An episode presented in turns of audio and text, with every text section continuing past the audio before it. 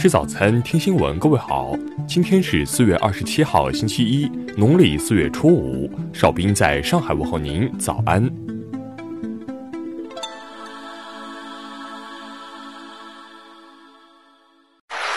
首先来关注头条消息。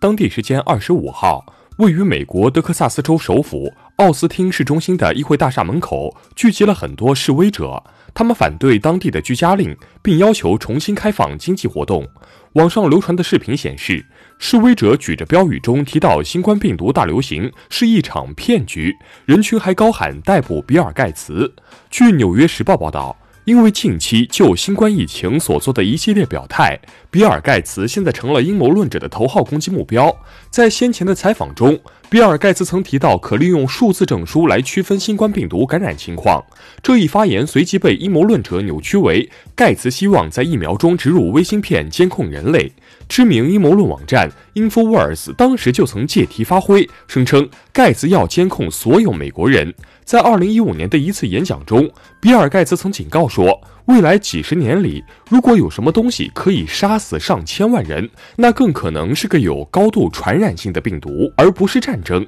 如今，阴谋论者也将此演讲视频作为证据，意图证明比尔盖茨利用这场流行病来谋取私利。下面来关注国内方面的消息。国家卫健委昨天介绍。经过武汉和全国援鄂医务人员的共同努力，截至二十六号，武汉在院新冠肺炎患者清零。国家药监局昨天介绍，截至目前，我国共批准三十个新冠病毒检测试剂，日产能已达九百零二点五万人份。福建省第十三届人大常委会第十八次会议昨天在福州召开，因涉嫌严重违纪违法，会议决定免去张志南的福建省人民政府副省长职务。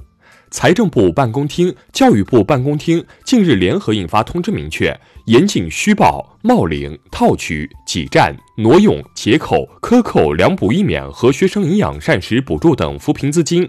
生态环境部要求，今年六月底前，省级生态环境部门建立并实施举报奖励制度；今年年底前，设区的市级生态环境部门建立并实施举报奖励制度。截至二十四号，全国市场监管部门共出动执法人员一千一百九十二点七万人次，检查经营户一千五百八十九点五万户，查获问题口罩八千九百零四点六万只，查获其他问题的防护用品四十一点八万件。近日。首批共计九万三千六百四十三万支国产双标 HPV 疫苗获国家药监局批签发证明，五月起可预约接种，九到四十五岁女性都可接种，价格为每针三百二十九元。国家医疗保障局办公室昨天发布公告称，国家跨省异地就医结算系统将于四月三十号十八点至五月六号八点期间暂停提供相关服务。下面来关注国际方面的消息。根据世卫组织最新实时统计数据，目前全球新冠肺炎确诊病例达两百八十万四千七百九十六例，死亡十九万三千七百二十二例。中国以外确诊两百七十二万例。马来西亚卫生部二十六号通报的新冠疫情数据显示，该国连续第十天新增病例维持在两位数，也是四月二十号后第二次单日无新增死亡病例。也门外交部长穆罕默德·哈德拉米二十六号发表声明说，也门南方过渡委员会宣布，在南部地区实行自治，意在继续去年八月以来的武装叛乱。泰国移民局宣布延长临时来泰外国人停留期至二零二零年七月三十一号，在此期间无需去移民局办理签证延期及九十天报到。英国外交大臣拉布表示，首相鲍里斯·约翰逊的精神状态良好，当地时间二十七号将重返工作岗位。为遏制新冠病毒传播，巴基斯坦政府决定将国际航班的暂停期限延长至二零二零年五月十五号晚十一时五十九分。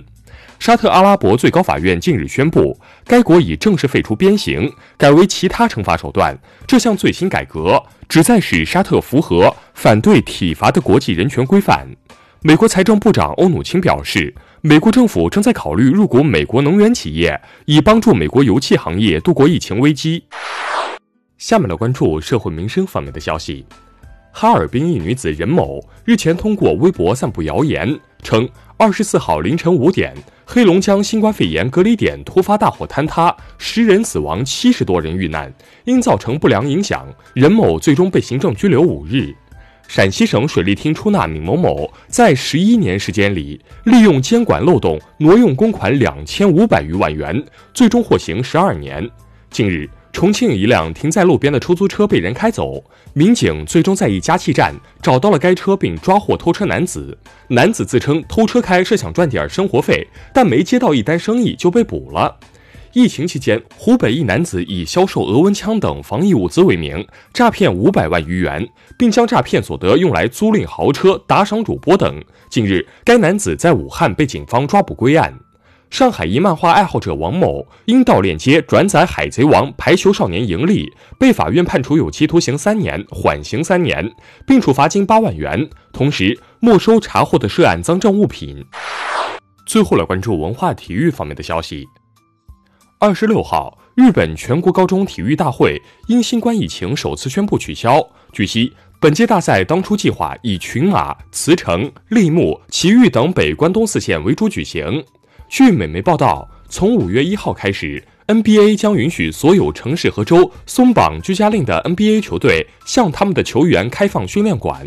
报告显示，二零一九年国内纪录片生产总值增幅为近十年来最低值。记录电影票房大滑坡，电视收视率和广告大幅下滑。张家界近日发现地质奇观天坑星湖，目前景区已向全球发出征集，为该天坑湖泊取名。